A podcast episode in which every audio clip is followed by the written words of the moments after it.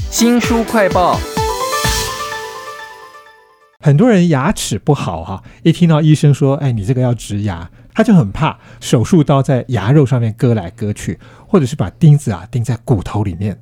有的病人甚至怕到说要求医师加重麻醉哈，或者说不管你就给我用最先进的免开刀植牙哈。嗯这些担心呢，牙医师都听到了，而且写了一本书，让您值得一口好牙。请到了作者沈瑞文医师，医师您好。哎，您好，主持人好。这本书里头提到很多基本的观念，例如说固定假牙跟植牙有什么不一样。但是我看到一个很有趣的是，有的病人呢会有一些夸张的想象或担心，甚至有的病人说：“哦，你要给我一个植体植在我牙齿里面，嗯，它越粗越好，这样一定比较稳固。是。通常这种的话，都是老人家比较会常讲，你给他种，尽他用哎，爱用哎就卡抽哎，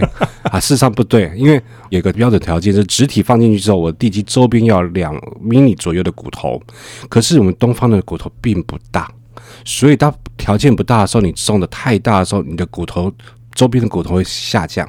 少到两 m 米以下就有机会在植了之后的六七年骨头就会萎缩，所以我们不建议去一定要植到这么粗。那第二个呢，原因是因为长期的一些文献的追踪发现，不管是标准的四 m 米的植体，或者是小一点三点五的，或者是大到四点五、五点零、六点零的，它最后的成功率几乎一样。哦，所以不用那么粗啦。但是因为植牙，因为大家不了解又很害怕，对所以会有一些奇奇怪怪的问题。那我在书里面还看到一个很重要的事，就是你们要先帮他用骨粉是造出人造的骨头，再来植那个植体嘛。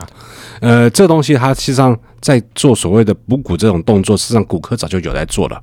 可是呢，大家都不了解，原来补骨跟我们想象不同，是我们以为把人工骨头放进去，它就自然变成自己骨头，不是，它是一种音架。放进去之后，那个音架架住那个空间，它会吸引我们的骨细胞往里面游走。哦，好、它在游走的时候，它骨细胞慢慢慢慢长，所以需要六个月到十二个月才长好，所以那是一种音架。那音架外面会盖一层叫做再生膜，挡住我的牙肉往那个音架内长，所以大概就是这个概念上来讲，我们可以把骨头慢慢的建立回来。所以当我们的牙齿拔掉之后，骨头可能会萎缩，或者已经萎缩了，那我们用补骨的方式把骨头重建回我们需要的宽度。是，其实这个补骨还非常的讲究，因为有些地方可能并不是那么好补的，补起来搞不好还不是你预期的样子。对，所以我在这本《值得一口好牙：安心植牙大小事》里头看到，有的医师他可能学艺不够精，他不太敢帮你植牙，他会推脱。是我们也不敢说他到底学艺精不精，但是我最近就接到蛮多患者说啊，医师叫我去医院补完骨头再回去那边植牙。哦，我听一听就觉得这个医师的想法有点奇怪，就是你把病人推去医院补骨，那直接叫医病人在医院植牙就好啦。那大概一般来讲，可能他这个骨头的补法，他可能没办法。他的技术不到那个地方，所以他也没有把握，他就不做了。但是他还是希望做植牙赚到那个钱嘛，所以他就叫他去医院再回来。一般来讲，我们在做植牙的学习比较简单，补骨的技术是比较困难，所以一般医师会把它放在后面进阶的学习。哇，对。你这本书就泄露了很多牙医师的秘密啊！其实你还讲到了病人要怎么样去观察这个医师适不适合你，比如说要跟他好好的面谈，而且不是只看他学历耶。对对对对，呃，这个东西是很有趣，我也不是我自己说的，是我一个病患，他是跟另外一个病患在聊天，他说他以前找过硕士、博士，就都不能把他的问题解决，直到找到我，哎，我那时候还学士而已哦，把他问题解决掉，他已经年纪大概已经七十岁，他说这么多年的经验就是找一个医生要靠运气，因为你真的不知道那个医师到底厉不厉害，即使是博士，你也不见得能确认他很厉害。好，如果真的想想要有把握的找到好医师，我们通常这样是要有认识一位医师，他会帮你介绍他觉得不错的。像我自己当通常喜欢去看，我像看耳鼻喉科，我会去问一下我认识的医师，说：“哎，哪一个好？”他帮我介绍都不是主任。通常都是一个很年轻、很有热忱的医师，他会问诊问的非常详细，做的非常仔细。啊，其实我看这本《值得一口好牙》里头有好多医师的秘辛哦，比如说你们这些牙医在学校里头其实是并没有学植牙的，要自己另外去参加学会或者什么 OK 出国进修。好，呃，应该说这个植牙还是有在里面，它在二十年前开始进入我们的标准的教育体系，可是没办法讲完，所以他把基础讲完之后呢，事实上毕业的学生没办法质押，那第二个矫正也是做不来，因为很多临床的东西不知道，所以结束之后呢，需要两条路线。第一个就是硕士、博士这样子去深造，才才有机会。第二个就是什么？有些老师已经在外面开始教私塾课程，花大概一整学期的时间，重新再带过一次，然后在周末、礼拜天可能上到一整天课程，上好几次之后，才有办法把你带回。但是问题是，学术的东西还有很多，所以我们才很多很多医生喜欢出国看那些不同的技术。那如果病患想要找到一个真的技术上 OK 的，他要怎么样问医师才知道这个医师是不适合他？OK，好，植牙这一块里面有很多的名词，跟很多的一些东西是你从来都没听过的，所以你当你没有准备去找医师，你问他什么东西你都听不懂的。基本上先做功课，我们可能会喜欢做功课去找个好吃的，可是我们好像很少做功课去看一个植牙，所以这有点可惜。但是我有碰过病人做完功课来问，他就问出来了。他问了好几个医生，最后他决定找我是因为我给他回答最完整。对，这个时候你就会发现，当你有做功课就有差别。哦，那要做功课的话，就可以看您写的这一本《值得一口好牙，安心植牙大小事》哦。沈瑞文医师呢，在这本书里头，其实还讲到了很多新的牙科的技术，例如说微创植牙，是还有自体植牙。那我听到一个最奇怪的叫冷汗，听说做冷汗呢，可以一天之内就做完那个三年整个植牙的疗程啊。OK，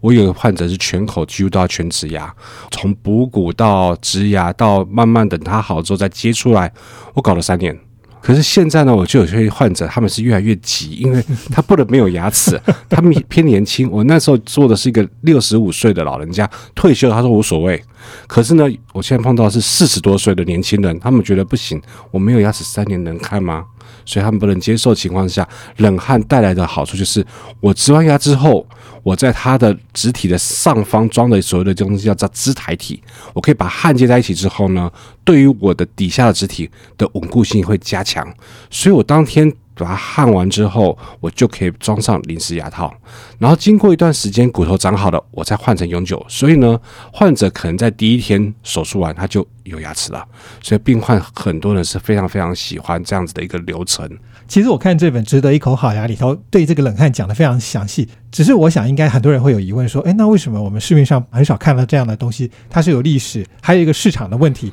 这个部分，我觉得大家可以自己去看书就知道了啦。是是是沈瑞文医师为我们写了这本《值得一口好牙》，还提到了一些病人常常碰到的问题，对你们医生来讲也是很麻烦的，就是脱模那个假牙不够精确，所以粘上去后 也很不舒服。是 OK，因为在植牙来讲，大家都着重在手术上面的植体植进去，可是事实上，接下来最困难就是装那个假牙，常常在植牙硬膜上会产生一些变形，那这个也是它的一个材料上的一个困难点。所以呢，它现在一直在发展，包括用数位的方式来做取模，的确改善一些，不过还没有完全到非常好。但是我们用冷汗这个东西，它的确它可以在我们这取模的时候达到一个帮助，可以让它几乎百分之百精准。那太好了，应该很多长期饱受牙痛的病人会觉得这一线生机哈、是这本书叫做《值得一口好牙，安心植牙大小事》，请到的是沈瑞文医师啊。在书里面我还看到一个例子，是一个小潘。这小潘很有趣的是，他牙齿不好就算了，你们帮他做完了，那个假牙粘上去了，他一直觉得不舒服。那你教他用冲牙机，这个冲牙机很多人都在用哈，但好像都没有用的很好哎。是，呃，冲牙机它最主要原因是它并不是拿来取代刷牙这件事。如果你家门口有个水沟，你想要把它弄干净，你会一直冲水，它会干净吗？不会，它墙壁还是脏的，先刷 再冲水，这才有意义。OK，这是第一个动作，一定要做对了。第二个是冲牙器的冲的地方呢，你要冲的是牙缝居多，或者是我们的那个牙龈囊袋的地方，这个地方不好清洁，很多患者没办法准确的去冲，所以需要医师带一下，教你怎么去走那个路线，你才冲得准，不然你没事在肉上面乱切，很像水刀会切伤那个牙肉的。所以那个小潘就是这样子，他觉得痛啊，不敢用了，所以他就没用。结果他痛了超久，一直找各个医生处理，这样转了五年后回来，我还是让他再重新了解一次冲牙机，请他再回去好好冲。两周后回来，他说好了，